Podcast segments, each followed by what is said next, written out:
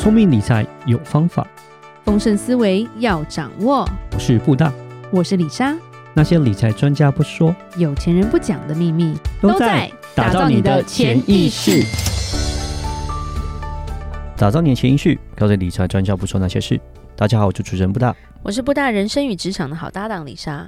布大，你将要跟我们分享一个实际案例是吗？嗯，各位听众们，不知道你们是不是已经开始在做退休规划了？我有啊，是是是，没办法，因为我嫁给你。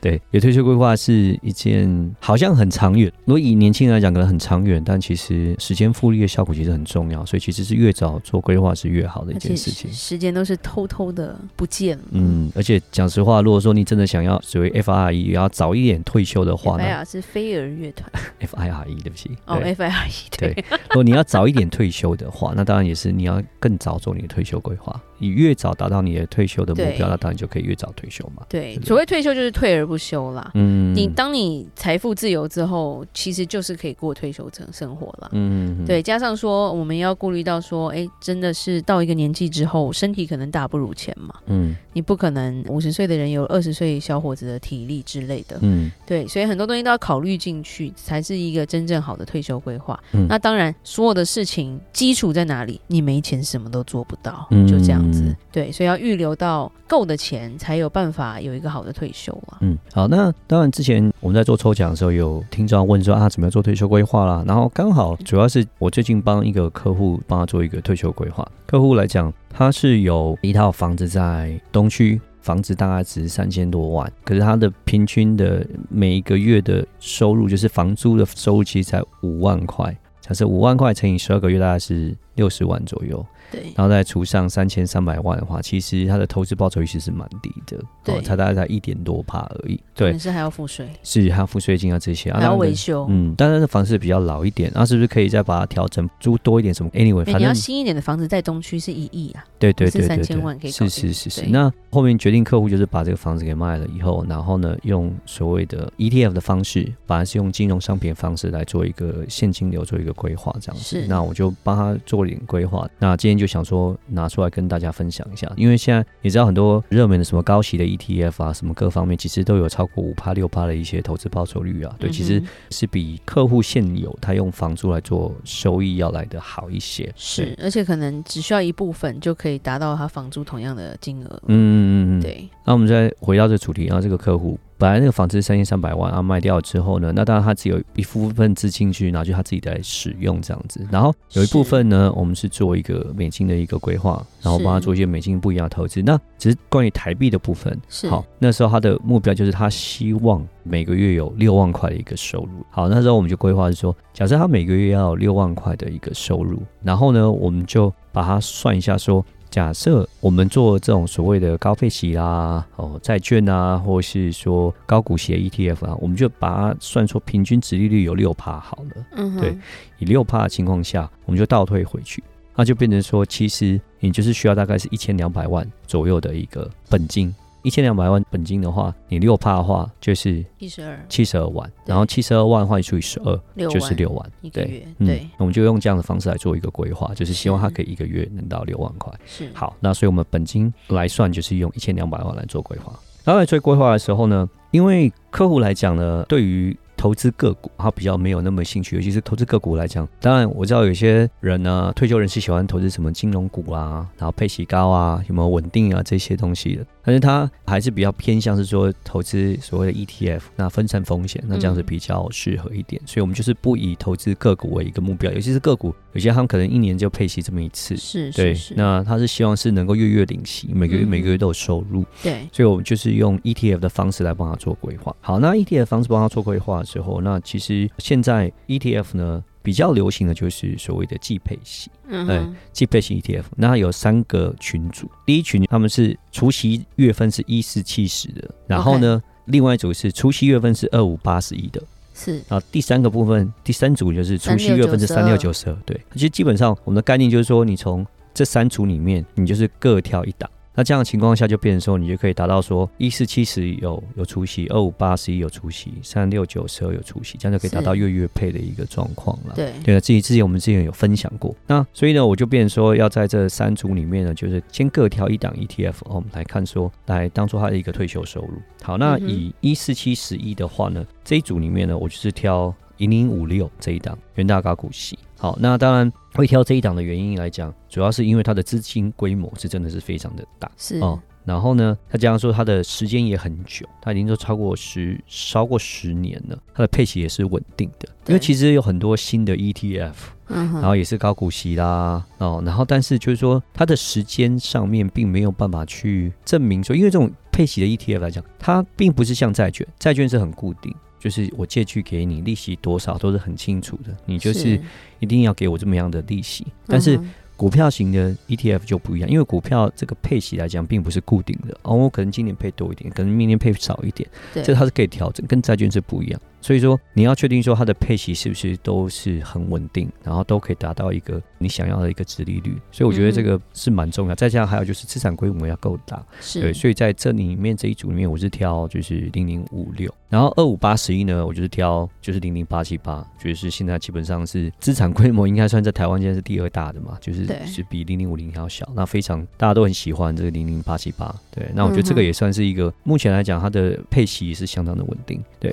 然后最后。是呃第三组呢，我是挑一个零零七三，是对，也是元大高股息这样子。好，我是配这三支对、嗯、来做一个收入的部分这样子。对，但但是这个地方就是要注意一下，就是说，因为我们的期望值利率哦是六个 percent，对我刚刚算了嘛，是一千两百万六个 percent，一年可以拿七十二万，这样除以十二，一年拿六万，一个月拿六万块嘛。是，所以就变得有个期望值。那其实现在这半年来哈，因为那个。AI 的议题的关系，其实股票涨了很多了，对不对？对，其实你现在再倒算回去，你就变成说，我会建议听众啊，你们就去抓一下，说它过去的平均每一期、每一期、每一期殖利率，就是它配息大概多少钱，然后再除上一下它的价钱，哦，你会知道说大概它的殖利率是多少。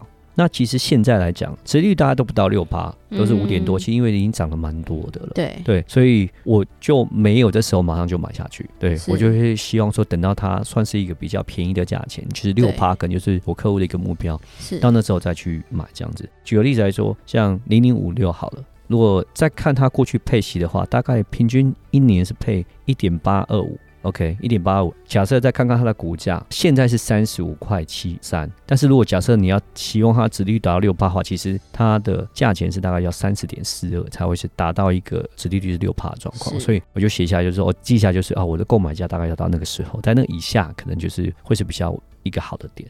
对，那当然就是说会不会。降到那边，再降到那边，那就看看。那我们看市场现在风向怎么样，这样子。对，但是我就觉得说，哎、欸，现在可能就算是比较一个贵的点，我可能就会先稍微缓一下。对，这就是所以就是给听众的一些建议是，是用这样的方式，就是说你可以去算出来说你的理想价钱大概是哪一边，到那时候再买这样子，就先等一等。是。好，那这边还有一个地方也很特别哈，就是。是不是我全买就 OK 了？就啊，一千两百万就分三份，就这样子买下去好了。那其实我有一个注意到，就是有一个地方就是所谓的健保补充费。假设你的配息的部分你有超过两万块，就要付一个两 percent 的一个健保补充费。是，嗯，我就想说让客户不要去付这个两趴，虽然说不是付就是扣个两趴，而是扣说你这边拿到的钱的两个 percent 呢，要扣这个健保补充费。那我就想说，那就不要让客户。去克这个两趴的补充费。那以这三只 ETF，他们配息每一季配息的时候，其实是五十个 percent，可能是他们的资本利的，五十个 percent 是股息。因为这个我们讲，建保补充费是配息的部分超过两万才是要克这个两趴。而不是说所有配息都要，而是只有股利的部分配息超过两万才要课健保补充费。所以呢，我们再看一下他们过去他们的配息，大概都是大概五十 percent 是所谓资本利得，五十 percent 是配息。是，OK。所以呢，我们就要算说，大概每一次他配的时候呢，就不要超过四万块。哦，嗯哼，超过四万块就可能就要付这个健保补充费。哦，如果你不要超过四万块。就会不用课到这健保补充费。对，呃，所以就到算回去之后，就可能零零五六呢，你就不要买超过百分之，就是不要买超过八十张；零零八七八不要超过一百四十二张；然后零零七一三就不要超过五十七张。嗯，大概是这样子去规划。那基本上金额来讲，就是大概就是两百六十几万吧，就是不要买超过这两百六十几万，这样的情况下就不会被刻到那个健保补充费。那我这样算起来，这三支这样可能大概是八百万左右可以投资在这个上面。然后呢，本金的部分不用课到健保补充费。嗯哼。那还有剩下四百万啊，因为我刚刚讲本金是一千二嘛，扣掉八百，那还有四百，对不对？对。那要四百的话，那我们要买什么呢？好，那其实有几个选项，像我去看啊，最近公司债其实所谓的美国就是这种美金债券，其实也是蛮红的，而且因为现在持利率也算高，其实也算是一个还蛮好的一个选项。是对。那其实现在最红就是所谓的零零七七二 B 啊，那个中信的高频等公司债，它好处是它是每个月都配。对，还有另外一个就是零零七七三 B 优先金融债，也是中国信托出，还是每个月配。但是这两个呢，我后来没有选择这两个，是因为这两个它的殖利率来讲，就是没有到六个 percent 的，他们大概将近五个 percent 而已，哦，所以我就觉得不够多。对我来讲，我就觉得不够多。我觉得我还是要找一个标的物是有达到六个 percent 的。对啊，那这样的话其实才会比较可以符合达到客户所心中他想要的一个目标嘛。是对，所以这两档我就没有选择，我就选择了零零七二零 B。元大的投资级公司债是哦，它这个除息月份它是一四七十一，所以它是季配的这样子。那目前的情况下呢，它大概就是配到五点七、五点八左右，